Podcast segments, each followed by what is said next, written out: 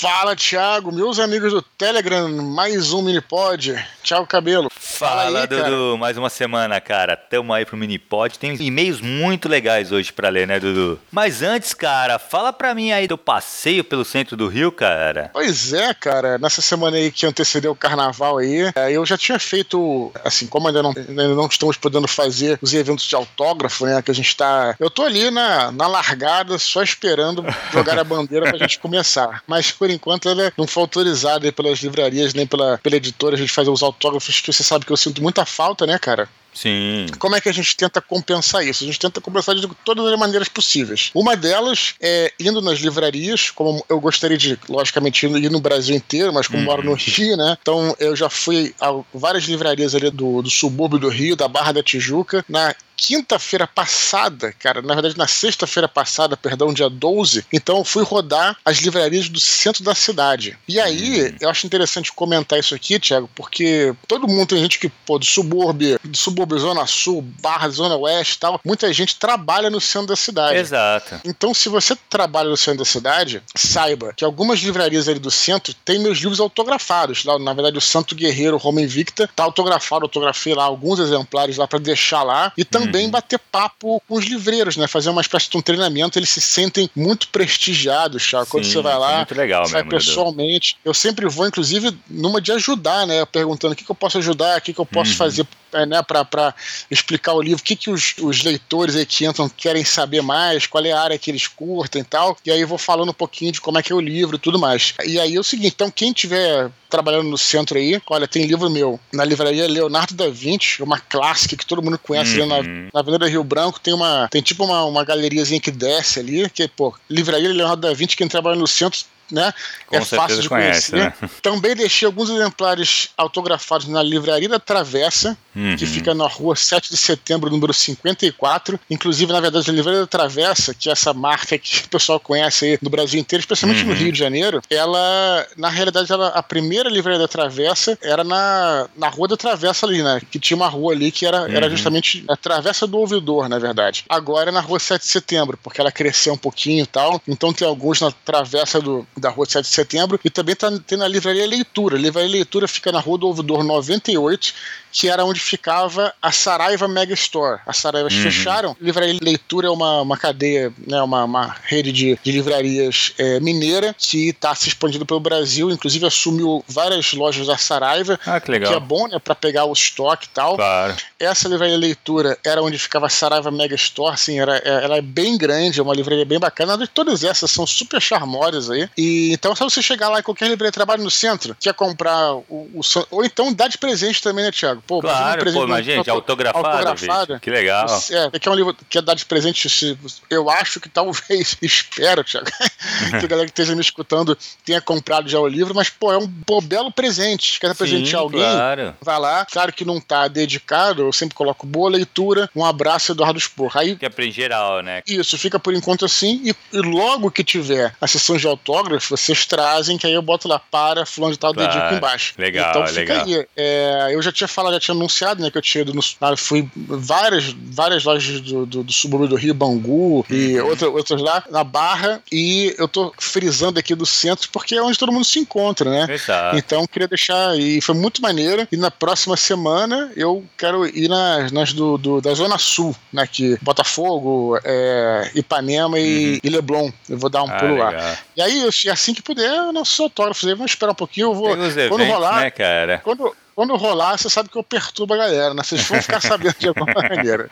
Boa, Dudu. Né? Legal, legal. Beleza? Cara, boa. Tiago, olha só, é, é, tá aproveitar para falar outra coisa aqui. Hum. É, eu mandei esse, alguns áudios aí né, durante a semana aí, e algumas pessoas entraram em contato comigo pelas redes sociais. Tá ótimo, tá show de bola. Pode hum. mandar direct message, pode mandar inbox, o que vocês quiserem. Mas só quero deixar uma coisa clara aqui.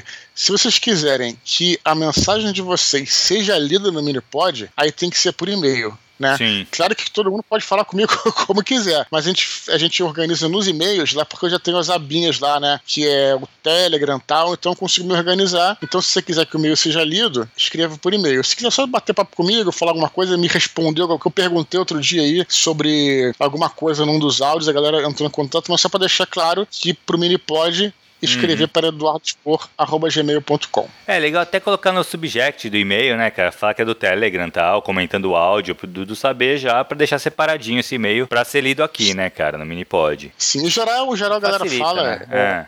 Sim, mas em geral a galera fala, acaba pelo contexto, uhum. mas quanto melhor poder facilitar. Claro. Beleza, Thiago? Beleza, Vamos Dudu. para nossos e-mails? Vamos para os e-mails, cara. Primeiro e-mail é do Thiago Shelley. Beleza, eu queria dizer, faz... o Thiago hum. Shelley pedir pedir desculpas aí para ele, que ele mandou um e-mail grande, né, cara? E aquela coisa que a gente uhum. fala aqui. A gente edita os e-mails, né? Como sim, às vezes a gente sim. deixa só lá o filé mignon do que vai ser discutido. Mas no caso do Thiago Charles, eu, eu cortei bastante coisa. É, não é nada contra ele, não. Ele, tem, ele sabe disso. É, é só para deixar claro que eu tive que dar uma. Tive que dar uma, uma reduzida para poder caber aqui pra gente poder, né, ler os outros, inclusive. Claro. Mas não deixa de escrever pra gente, pra gente Thiago. Beleza? Ele fala assim, ó. Fala, magos. Tudo bem? Mago não, sou guerreiro. É guerreiro.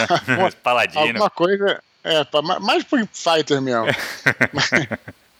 Vamos lá. Fala: Juro que eu me seguro para não mandar e-mail para vocês, mas os assuntos são muito interessantes. Beleza, um. ele coloca os tópicos aí. Isso. Aí o primeiro: em relação ao que o Dudu falou sobre o limite entre o natural e o sobrenatural na literatura. No dia do áudio, eu tinha acabado de gravar uma resenha de Santo Guerreiro Roma Invicta, destacando exatamente essa questão. Durante todo o livro, o Eduardo caminha sobre essa linha tênue entre o real e o mágico. O que foi o ponto alto da obra para mim? Pô, eu acho que isso aí é, foi que muito. Na verdade, eu acho que mais me encanta nos romances históricos, né? E, cara, eu já sempre falei, né? Tem os livros do Bernard Cornwell, mas em especial a trilogia do Rei Arthur, cara, uhum. é espetacular a maneira como ele faz isso, né? Eu sei que você ainda não leu, Thiago, de, de, fica a dica para você ler em breve. Ele realmente é, coloca várias coisas que você fica pensando algumas vezes. Ele explica, né, no, é, que aquilo foi um truque e tal. Outras vezes ele deixa em aberto, outras vezes você saca porque você tem uma, uma mente mais moderna, né, contemporânea, então uhum. você entende o que está por trás ali. Outras vezes ele não explica nada, mas sabe o que acontece, Thiago? Eu fico pensando assim, pô, cara, sabe que tem vários ilusionistas aí, né, que vivem falando que o que, o que mágicos, né? Mágicos Sim. ilusionistas, tipo David Copperfield, coisa uhum. assim, que fala, não, deixa claro, o que a gente faz aqui é truque. E no entanto, meu irmão, tu, não, tu não jura como, que tu não né? consegue Exato, descobrir. É, é foda. Então, como é que não pode ter havido isso antes? Ou então, para quem acredita também, né? Foi magia, enfim. Mas claro. a questão é que essa, isso aí é muito interessante também o romance histórico andar, andar sobre essa linha. E fico feliz dele ter, dele ter gostado, porque isso aí que é uma coisa que eu tinha me proposto a fazer mesmo. É, não. Isso aí eu acho muito legal, cara, essa parada também. Tu deixar sempre. Não é que tu deixe em dúvida, porque assim, a princípio é um truque, porque você sabe, quando a gente tá. Quando tá, tá escrevendo um romance histórico, ele tem calcado na história, né, Léo? Calcado na uhum. realidade verdade, então não tem o sobrenatural.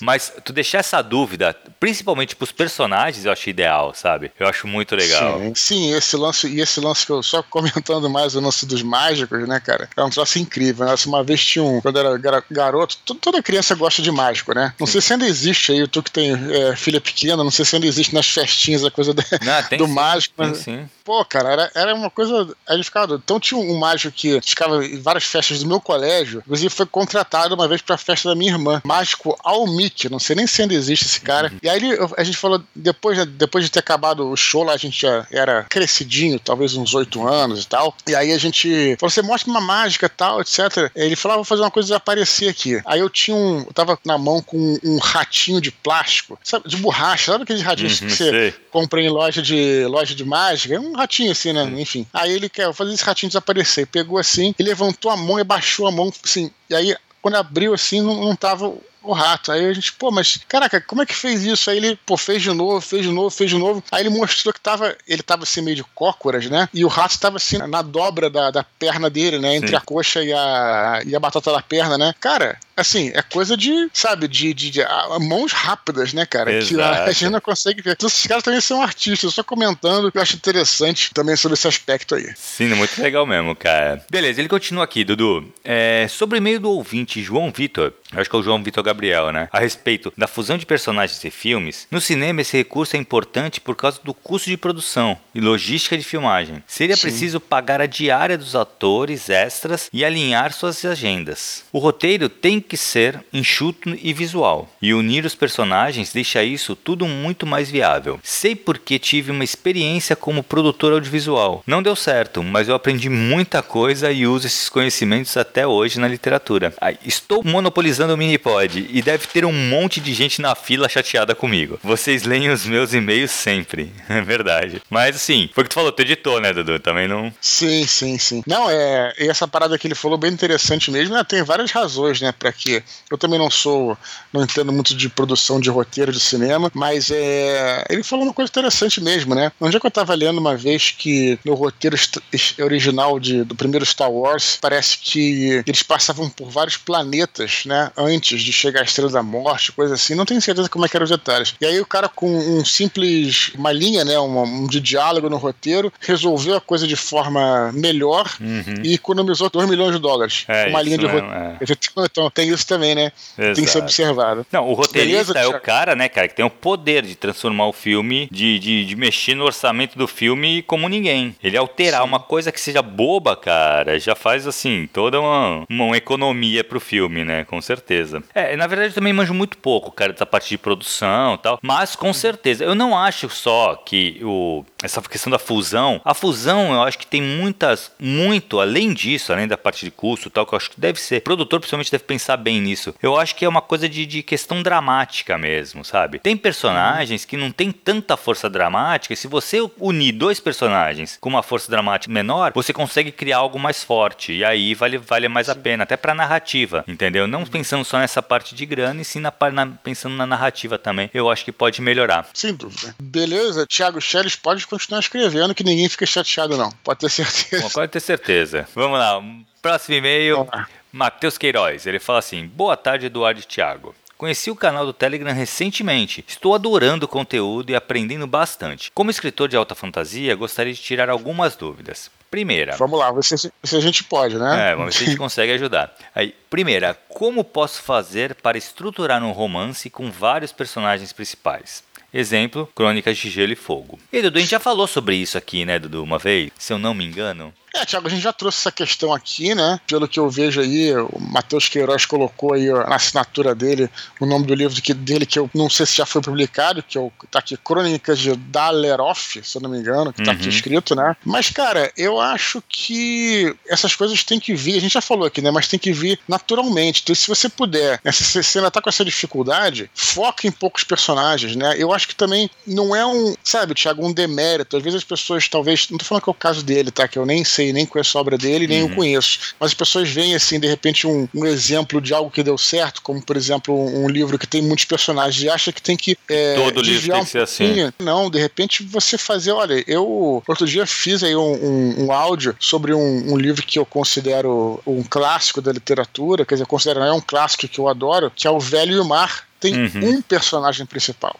E é curtinho é, o livro, né? Além de tudo, é curtinho. É, né? é um clássico. Então, eu acho mesmo. que talvez valha a pena, Thiago, olha só, respeitar um pouquinho o seu estilo, sabe? Uhum. Eu tava olhando aqui, é, relendo. É, eu sempre falo. Aliás, tem um tempo que eu não falo, Thiago, do Shogun, uhum. é, que é um livro que, eu, que me ensinou assim, a gostar de romances históricos e tal. E eu sempre sonhei em escrever um livro como o Shogun, que é um livro que tem muitas cenas, né? E, e o romance se presta a isso, que não estão necessariamente. Como o romance é muito longo, você pode falar, é, colocar cenas que não estão necessariamente ligadas a outras. Pode devagar ali no meio dos capítulos, né? Uhum. Só que eu, particularmente, particularmente, Tiago, nos meus livros, eu não consigo fazer isso. Talvez porque eu tenho tido uma formação de escrever roteiro com José Louzeiro, que era um roteirista de cinema. Uhum. Então, eu trago um pouquinho isso, talvez por essa razão. Ou talvez Sim. por também ter lido também muito conto, né? Como Robert Howard, Lovecraft, coisas do tipo. Então, talvez, eu não sei porquê. O meu estilo, eu, às vezes, quando eu começa a, a enrolar muito, eu, eu não consigo, né? E não tô dizendo também que é enrolação que o James Clavell fez, mas aí eu tem uma hora que eu penso, pô, será que não vale a pena talvez eu respeitar esse meu estilo, cara? Ou de que Exato. me forçar para fazer alguma coisa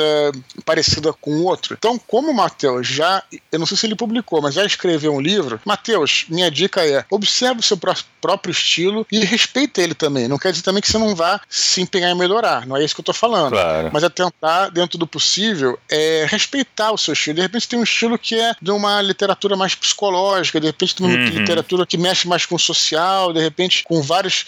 Pô, é, o, o, o, que eu tô falando, o Robert Howard era, era um escritor que escrevia só sobre o Conan, tudo sobre a visão do Conan. O, o Tolkien já tem outros personagens, e, uhum. enfim, o, Martin é outra coisa. Então talvez, será que não é uma, uma boa respeitar o seu próprio estilo? Eu fico pensando assim, sei lá, cara.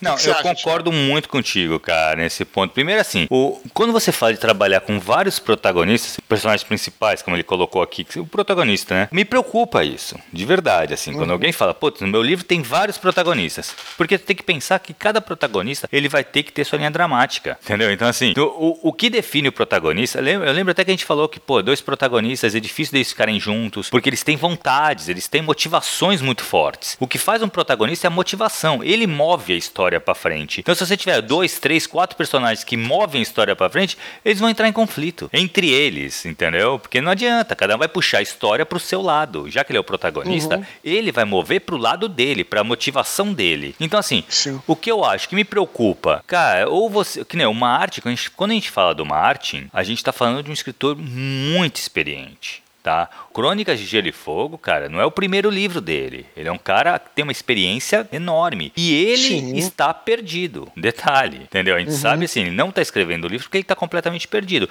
Isso é o que acontece. É isso, agora. Conta esse babado aí, pô. É, não, ele falou já que ele não sabia para onde ir. Ele já criou até que vai ter mais um livro porque ele não sabe como terminar. É mesmo, cara. É. Mas ele já não, ele não vai respeitar a história que está no, no, na série, não? Não, não, com certeza ele já falou também que não vai, vai, vai seguir o que está na série. Uhum. Ele vai dar Entendi. sequência. E assim, ele para, ele trava porque ele não tem, ele não tem planejado. Ele diz ele uhum. que ele sabe para onde tem que ir, só que ele não como vai chegar lá. E aquele negócio quando você tem vários personagens que têm suas vontades próprias, fica difícil mesmo, porque ele vai ter que dar uma resposta para cada personagem. E ele uhum. sendo um autor super experiente como ele é, ele tem essa dificuldade, gente, o pessoal que está começando a escrever, ou até que tem alguma experiência, tem que pensar nessas dificuldades. Não é fácil. Você tem que pensar o seguinte: um livro com vários protagonistas seriam vários livros separados, entendeu? Colocar, só que ele uniu essas histórias. É isso. Uhum. Entendeu? Então, assim, é, é complicado, fez, cara. Fez, bom, eu, eu, na verdade, li só o primeiro livro, vi a série toda, mas eu me lembro que, por exemplo, grandes protagonistas, como é o caso da Jon Snow da Daenerys, uhum. a Daenerys estava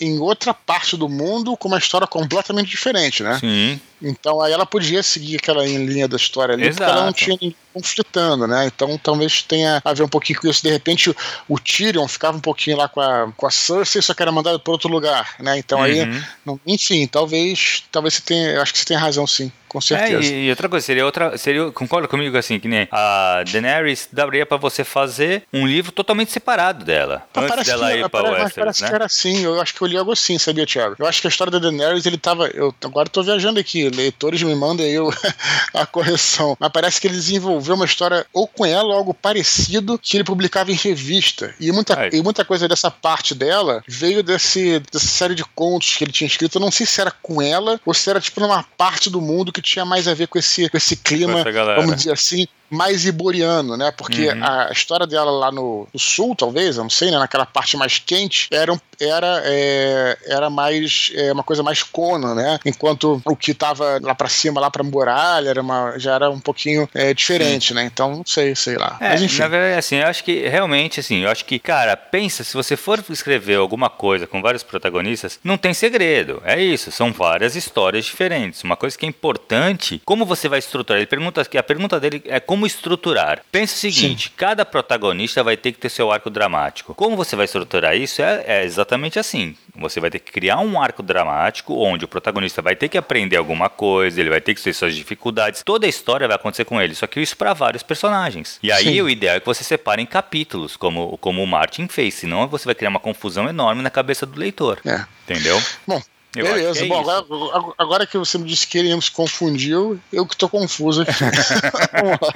Vamos lá, dois. É possível fazer sucesso no Brasil com a literatura de fantasia? O que um livro precisa ter para contribuir com esse sucesso? Porque sucesso é um negócio tão complicado, né? O que, que é sucesso, cara? É, não, eu acho que, bom, é isso aí, tem várias discussões aí. Primeiro que né, a minha definição de sucesso, quer dizer, eu não vou ser hipócrita aqui e dizer que, né, eu acho que é importante você vender bem, é uma Uhum. Também, é, um, é, também é interessante porque você consegue viver disso, uhum. né? E, portanto, escrever mais. Não, não é? é, é legal você ter mais gente lendo o seu livro, né? uhum. né? Porém, eu vejo muito, Thiago, a definição de sucesso como é a sua realização pessoal, né? Uhum. Às vezes, se você tem uma realização pessoal, você escreve e alcança aquilo que você, que você deseja, né? Não precisa ser necessariamente. Eu não acho que o número tenha necessariamente, não estou dizendo que é ruim você ter número alto de vendas, mas não necessariamente o sucesso tem a ver com números, eu acho, né? Às vezes você pode, de repente, pô, vender muito e você não tá é, realizado naquilo, uhum. você tá uhum. procurando uma outra coisa, né? Ou enfim, eu acho que isso aí é, é, muito relativo. Mas eu diria o seguinte, de forma geral, o que eu falo é o seguinte sempre, é a minha opinião, logicamente cada um pode discordar ou pensar de outra forma. Mas eu acho assim que, como é que você faz para ter sucesso? É não pensar nisso.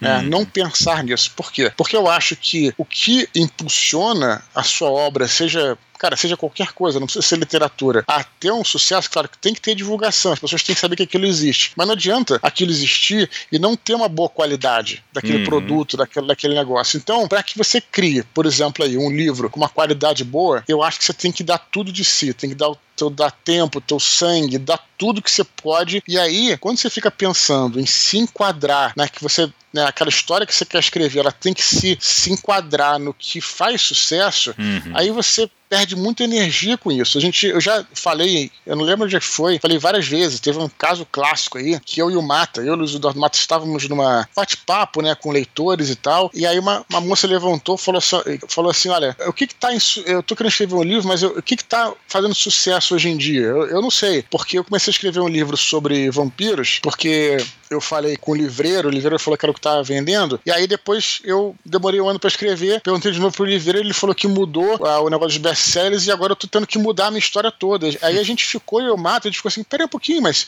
você tá adequando a Exato. tua história, o que faz sucesso? Cara, é lógico que isso aí é a receita pro fracasso. Exatamente, é a receita pro fracasso. Exatamente. Entendeu? Então o que eu digo é o seguinte, né? O que, que o livro precisa ter? Precisa ter uma boa história que esteja no seu coração, não se preocupando com o que vai vender, qual é, é entendeu? Qual, qual, qual é o, o, direcionamento que os livreiros falam, que o mercado fala, porque isso aí, cara, não vai dar certo. Então é o seguinte, é se foca na tua história, se foca no que você vai escrever. É claro que depois a divulgação é importante, beleza, mas primeiro você tem que ter um, um bom produto, um bom livro. Hum. Essa é a minha opinião. É, exatamente, cara. Ele quer aqui, o que ele coloca aqui, o que, que um livro precisa ter para contribuir com esse sucesso? Cara, o que precisa ter é qualidade. O livro tem que ser bom. Primeira coisa, sabe? Você tem Sim, que ter um bom livro. O, o, agora, se o tema vai ser o que tá mais. o que vende. Cara, na verdade, assim, isso é tão volúvel, cara. Isso Totalmente. é tão sazonal, sabe? Assim, foi o que tu falou, o vampiro sim. tava estourando. Cara, daqui a pouco já sim. não vende mais. O fantasia tava, tava vendendo que nem água, já não tá vendendo tanto. Entendeu? Provavelmente vai voltar a fantasia agora, sabe? Então, talvez sim. vai voltar, não sei. Pode ser que volte, porque vai ter a, a série da, do, do Senhor dos Anéis, então assim, pode uhum. ser que as pessoas voltem a ler fantasia por conta da série, mas pode ser que não. Pode ser que a série seja um fracasso, entendeu? E ninguém volte a ler fantasia. Então, assim, sim, sim. não tem, não dá para você tentar prever isso. O importante é você realmente escrever uma história que você acredite nela, que ela seja verdadeira e seja e tenha qualidade. Esse é o E o melhor grande... que você puder. Exato, esse é o grande segredo para ter sucesso. Aí, depois, lógico, aí foi o que tu falou, o que o Dudu falou, vai para ter vendas, você vai precisar Sim. o quê? De uma boa divulgação. E isso tudo faz parte também, mas a primeira coisa que você tem que ter, porque também não adianta ter um marketing maravilhoso, uma divulgação maravilhosa e o teu produto não for bom, porque tu vai, Sim, vai, é. vai acontecer o quê? Que muita gente vai alcançar o seu produto e vai se decepcionar, vai ser pior. Sim, então, a primeira é coisa é um livro de qualidade para depois correr atrás do resto. Maravilha. Certo? Ele termina o e-mail só falando: agradeço demais a oportunidade de poder entrar em contato com vocês e aguardo ansioso pelo dia que este e-mail será lido. Chegou esse dia. Chegou esse Grande dia. abraço, Matheus Queiroz, autor de As Crônicas de Daleorf. Maravilha. Fica aí o jabá para ele. Legal. Beleza? Beleza. Muito bom. Próximo e-mail, Júlio César Pierrotti. Ele fala assim: Olá, Eduardo Spor e Thiago Cabelo. Neste breve comentário, agradeço pelas respostas dos e-mails que mando e agradeço também pelo conteúdo de qualidade disponibilizado aqui no canal do Telegram. Depois das dicas sobre RPG, comecei a ouvir o Desconstruindo e fiquei maravilhado com o episódio em que vocês falam sobre os mundos de Dungeons Dragons. Fui atrás de alguma campanha para assistir por stream e acabei encontrando o jogo do que o Leonel Caldela está mestrando, o Tormenta 20. Já assisti ao primeiro episódio e adorei. Que legal legal. Não tenho nenhum amigo que goste de jogar RPG. Então, como iniciante, vou para os livros-jogos. Minha pergunta: é necessário ter os dados, sejam D6 ou D20, para jogar o livro-jogo, desde já agradeço e continuem com estes maravilhosos conteúdos no Telegram. Muito bom, que excelente e-mail sobre, sobre RPG. Me deu uma saudade desconhecida que eu sempre preciso que não tá morto, Thiago. Eu penso com muita frequência no nosso querido podcast, às vezes eu escuto e espero que a gente consiga voltar em breve. E é culpa minha, tudo é, é culpa minha. O Thiago tem nada a ver com essa história.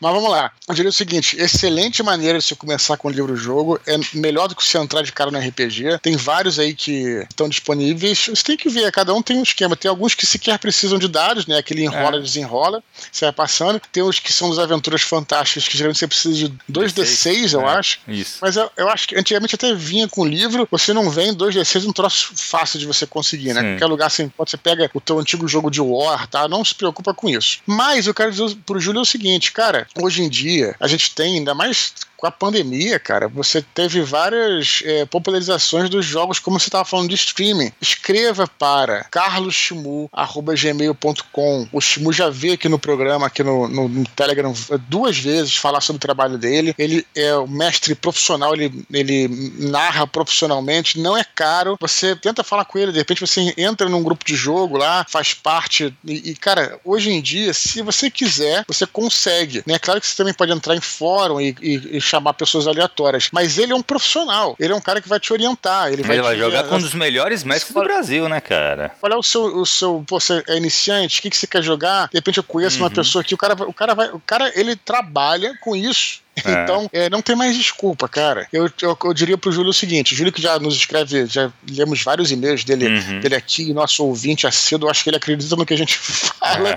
espero. Eu diria o seguinte: duas coisas. Primeiro, compra uns dois livros jogos, joga sozinho, beleza e tal. Depois, uns do, um, dois, três meses, já jogou, tá curtindo, escreve carloschimu.gmail.com. Eu sou o Júlio do canal do Telegram, do Eduardo do Thiago, quero conversar com você, o que, que eu posso aqui, a gente pode combinar aí, de fazer um jogo. Cara, dá para fazer, né? Por streaming, logicamente, e eu acho que você vai ter uma boa diversão aí. Ah, com certeza, cara. E outra coisa, a gente tá falando, cara, os melhores mestres você pode, pode apostar que tu vai adorar. E outra, assim, Sim. assim, seria legal, assim, ah. possivelmente, pô, o Shimu arruma algum grupo, sabe, que tá faltando um cara para jogar. Acabou. Isso, isso. E aí, além de, além de tudo, tu ainda vai fazer amigos, cara, no RPG. Sim. Ah, é claro, irado. Pô, tem a galera, a galera da podcast que eu escuto direto, que é a pessoa da Taverna do Beholder Cego. Procurem também aí. Vou até chamar eles aqui pra gravar um áudio aqui, bem lembrado, inclusive. Legal, Porque legal. os caras, eles também têm um sistema, um sistema de, de padrinho lá, que eles, na hora você entra no grupo, eles armam lá tudo. Cara, realmente hoje em dia é bem tranquilo. É, exato. Beleza? Antigamente que era que o bicho pegava, né, cara? Porra, aí é, Antigamente é, tu tinha que convencer a galera a jogar. Putz, era mó trabalho. Mas beleza, vamos pro próximo e-mail, cara. Vamos lá. O Costa, ele fala assim: Olá, Dudu e Thiago. Tudo bem com vocês? Tudo ótimo. Beleza. Eu reparei nas palavras usadas em Santo Guerreiro Roma Invicta e percebi que alguns termos, diferentes dos que costumamos usar no dia a dia, como se fossem expressões mais arcaicas. Parei para pensar e não lembro de ver esse tipo de vocabulário na tetralogia angélica. O que eu gostaria de saber do Eduardo é se realmente foram empregadas palavras mais antigas no livro para facilitar a imersão na época ou se apenas foram termos que entraram no vocabulário dele ao longo dos anos. Estou gostando muito dos áudios do Telegram. Um abraço e até a próxima. Elder Costa. E aí, Beleza. Dudu? Foi intencional ou não? Na verdade, eu nem eu não sei se eu concordo muito com o que ele está falando, eu considero um elogio aí, mas acho que até eu, eu usei até termos sinceramente até mais simples, porque são seres humanos, né? Na tetralogia, as pessoas no Batalha do Apocalipse usava termos mais, até mais, mais rebuscados, mais pomposos e engraçados. Eu tenho uma visão diferente. Mas é o bacana de você escrever sobre história é que você realmente consegue traçar né, quais são mais ou menos os, as palavras, especialmente no latim, se bem que lá eles falam grego na maior parte, né? Uhum. Mas qual é, quais são os termos usados um pouco na época. Alguém estava me questionando no, no Twitter sobre palavrão, que eu falei um palavrão lá e, e ele falou: a ah, minha mãe que leu o livro é, só achou estranho, né? Pareceu que não existia tal. E eu falei: não, existe sim. E é, eu mandei lá o, é, um artigo para ele, para ele e tal. É, segundo a nossa Mary Beers, né, que é uma grande estudiosa aí de Roma antiga tal, a gente consegue rastrear esses temas mais chulos aí uhum. por meio das, dos grafites. Isso que é interessante, cara. A, a, Roma antiga, eles eram na cidade até, até bastante alfabetizados, por incrível que pareça, mais do que na Idade Média aí, e, e o povo, né? Então você tinha lá, eles fala, botavam, é, grafitavam, né? Como se fosse na parede da cidade e tal, e aí você consegue ver ali é, os termos chulos, então você consegue rastrear, e isso acontecia mesmo. Então eu realmente tentei ser fiel até nisso, cara, não colocar nenhuma expressão aí que fosse muito Fugisse um tudo sim. mais e tal. Só que tem coisas que você não tem, né? Você tem que traduzir, pro, no caso, pro português. Claro. Não tem muito jeito. Mas eu achei curioso essa, essa coisa. Que legal. Eu, eu, achava, eu achava que no Batalha é que eu tinha usado esses termos mais arcaicos, engraçado. E aqui até usei termos assim mais, eu acho que, não sei se mais simples aí, mais, mais adequados, não sei. Mas de todo modo, eu queria deixar registrado, eu sei que foi legal fazer essa pesquisa etimológica das palavras também. Que legal, que legal. Bem legal mesmo, Dudu. Beleza, Dudu, vamos para as curtinhas, cara. Vamos lá. A Nayá Hortelan Ribeiro escutou o áudio sobre escrever algo que temos interesse ou expertise e ficou confusa porque se interessa por muitos assuntos e, como resultado, nunca termina uma história. Ela pergunta se podemos dar dicas para ela vencer esse bloqueio criativo. Eu tenho uma dica, Thiago, que eu hum. vou roubar aqui do nosso Leonel Caldela, tá? Hum. A gente fez uma live recentemente, eu e o Leonel, em que alguém perguntou isso, cara, na live. E ele falou uma coisa muito interessante, pô, que eu vou totalmente puxar dele aqui, que ele fala o seguinte, olha, você tem vários, é, vários assuntos, né? Como, por exemplo, no meu caso, que eu, que eu pô, quando eu resolvi escrever um romance histórico, tem muitos episódios históricos maravilhosos, né? Do que a gente podia falar e que dava pano pra manga, né? Pô, Segunda Sim. Guerra Mundial, acho interessante. Descobrimento do Brasil, olha só que legal, quanta coisa bacana, quanta história que tem. Idade Média, cara, assim. Mas aí ele, ele falou uma coisa interessante, que é o seguinte: o que você tem que escolher, você tem que, logicamente, que é você que tem que escolher, né? Ninguém pode falar nada. Você vai pensar o seguinte: o romance, você vai ficar naquele, naquele processo, às vezes, por um ano, né? Então você tem que pensar o seguinte: é, você vai estar tá com, aquela, com aquele tema todo o santo dia, todo dia. Então, qual é o tema que você acha que você vai se encher menos o saco, né? Que é mais, é, vamos dizer assim, palatável para você. É porque às vezes você, você, gosta de um tema, acha interessante, mas de repente você ficar todo dia falando sobre aquilo vai te vai te, vai te chatear, né? Você vai perder o interesse. Uhum. Então pensa nisso, vai eliminando e vê qual é o tema, não só que você tem maior interesse, mas que você consegue ficar mais, né, é, mais frequentemente convivendo com aquele tema. Porque o trabalho, tudo bem, vamos dizer que ela nem vai escrever um romance, vai escrever um conto, vamos dizer assim, que vai demorar um mês. Mas beleza, um mês é um tempo, né? Sim. Ou uma semana que seja um tempo. Você consegue ficar uma semana, um mês vivendo aquela, aquele tema. Então acho que esse que é o, o balizador que você tem que ter é, e puxando aí essa, essa resposta do nosso Leonel. É, cara, eu, eu, eu escutei, eu lembro, eu tava nessa live, eu tava assistindo essa live, Dudu. E é realmente, cara, eu, concordo, eu lembro que eu concordei, concordei muito com ele. Que, cara, Sim. o, romance, você vai, principalmente romance no caso, né? Você vai ficar muito tempo com aquela coisa, trabalhando aquilo ali. Então, assim, se você não, não for apaixonado por aquele tema, sobre aquele assunto, sobre aquela história, você vai largar lá no meio do caminho. Por quê? Sim. Porque tu vai, vai viver outras coisas tal. O que eu acho que acontece é, realmente, não é porque também você está escrevendo sobre uma coisa que você não possa se interessar por outras coisas. O que você claro. tem que ter é a disciplina de saber, eu estou escrevendo sobre Roma Antiga, caso do Eduardo. Mas não é porque uhum. ele não está escrevendo sobre Roma Antiga que ele não vai poder ler um livro de, não sei, de ficção científica, assistir um filme de ficção não. científica. Às vezes é até bom você fazer isso para você sair um pouco daquele universo, mas sabendo que você vai voltar para aquele universo, você vai voltar para viver e conviver aquilo pode até você acabar o livro. Então, assim, esse tema você tem que ser apaixonado mesmo. Não, não é porque você é apaixonado por esse, por esse tema que você não vai poder gostar de outras coisas. Porém, claro. cara, você tem que saber que o, o, o que você selecionou para vai ter que ser uma coisa que você seja muito, muito, goste demais daquilo. É, eu não sei, aquele negócio que a gente fala, tem que ser verdadeiro, você tem que acreditar na história. Então, você gostar, você ter interesse, expertise, ter expertise às vezes, muitas vezes a gente tem expertise em algo que a gente nem gosta tanto. Por outras forças, você é obrigado a ter expertise, tipo trabalho, tal. Então assim, não necessariamente você conhecer alguma coisa, você ser um grande conhecedor daquela coisa, vai te ajudar a escrever, sabe? Lógico, vai ajudar a escrever, vai, mas não que vai te prender naquilo. Você, primeira coisa, acho que você tem que ser apaixonado pelo tema. Então assim, se você vai vai escrever sobre Roma, você vai ter que se apaixonar por Roma e conviver com Roma, porque vai ser muito tempo. Pô, Dudu, quanto tempo tu ficou, cara? Não, é, sem ah, dúvida, está, né? Ficou Anos, não, está, né? né? Tu tá ainda. Porque tu tem mais dois livros para escrever, tu vai estar tá nesse universo, cara. Sabe? Tu vai Sim, ter que gostar anos, né, cara? Disso. Anos. É, é. E vai ficar. Entendeu? E mas isso, se você for para pensar, Dudu, assim, pô, que nem eu com a Grécia. Vamos pegar um exemplo. Eu que eu nunca tive uma, uma, uma pesquisa objetiva para a Grécia, sabe? Não foi nada. Tu, tu fez uma pesquisa objetiva, né, Dudu? Tu fez uma pesquisa porque você Sim. queria escrever um livro. Então você tinha um objetivo Sim. com essa pesquisa. A hum. minha, o, o meu envolvimento com a Grécia tudo bem que escreveu o Neocosmos, lá começou assim meu interesse pela Grécia, na verdade. Foi quando eu fui escrever o Neocosmos. Mas a gente escreveu o Neocosmos, já foi, e eu continuei sempre, mas é porque é uma coisa que eu gosto. É um negócio assim, eu adoro a Grécia, então tudo que me aparece da Grécia eu vou querer ler e tal. E eu nunca tive uma pesquisa que me. Pô, só vai a Ilíada, que foi uma coisa que eu montei um curso uma vez com, com um amigo nosso, o Fábio, sobre, sobre a Ilíada, mas foi onde eu estudei um pouco mais focado. De resto, cara, mas é uma coisa que eu sou apaixonado. Eu poderia. Eu estudo a Grécia há anos. Eu poderia escrever alguma coisa na Grécia. Lógico que eu teria que fazer outras pesquisas para escrever.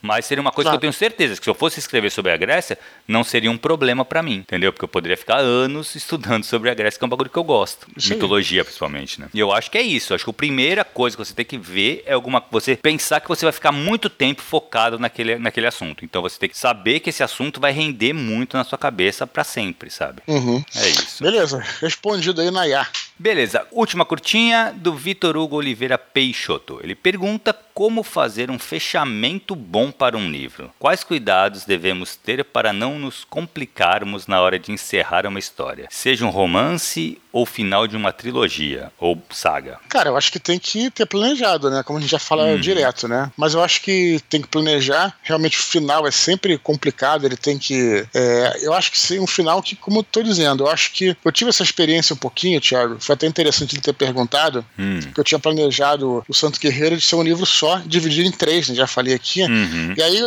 eu quando acabei, peguei assim a primeira parte para escrever, ela não estava fechada, né? Porque tive que cortar no meio. Então eu fiz aí um tive corte uma seco ali, né? Isso, eu tive ter todo um processo de vamos dizer assim de lapidar, você tá entendendo? Uhum. Daquela lapidar aquelas arestas do lado lá para poder não só fazer, é o que eu não posso dar spoiler, né? Mas talvez pegar e, e dar pro, pro leitor uma, uma sensação de encerramento, pelo menos daquela etapa. Uhum. E para isso, de repente, trazer coisas do início, para ser como se você fosse fechar uma, fechar uma, uma roda mesmo, um círculo, sabe como uhum. é que é? Uhum. E aí isso é um trabalho mesmo que você tem que fazer, tem que ter todo esse trabalho de planejamento, de roteirização e tal. E, e mesmo que você deixe uma, uma ponta solta, mas pelo menos que você encerre ele para não deixar também ter o é, leitor frustrado. Eu acho importante você entregar Sim. o que você. Senão você vira aquele, aquela história que a gente falou do, do cavalo de Troia, né? Da Operação Exato, Cavalo de Troia. Que sempre aperta, sempre aberto. e você ficava, você ficava frustrado. Sim. Então o fechamento é isso. Eu acho que você tem que realmente pegar, é, faz toda uma lista, depende de questões que foram colocadas no livro e já vai encaminhando para fechar uhum. todas elas, para né, dar, esse, dar esse polimento aí que eu acho importante. Então, cara, eu tava lendo, eu não, não vou lembrar agora qual o teórico, tá, gente? Mas eu tava lendo um teórico até quando eu tava preparando o curso e eu tava lendo sobre finais. E eu não vou lembrar quem foi que escreveu. Infelizmente, minha memória é horrível. Teria que pesquisar meu, meu, minhas anotações. Que ele fala sobre finais, cara. E assim. E tem uma frase que eu achei interessantíssima, cara. Que é o seguinte: o final de uma história, o melhor final para uma história é o único final possível. Isso é muito interessante você analisar, né? Hum, sim. Por quê?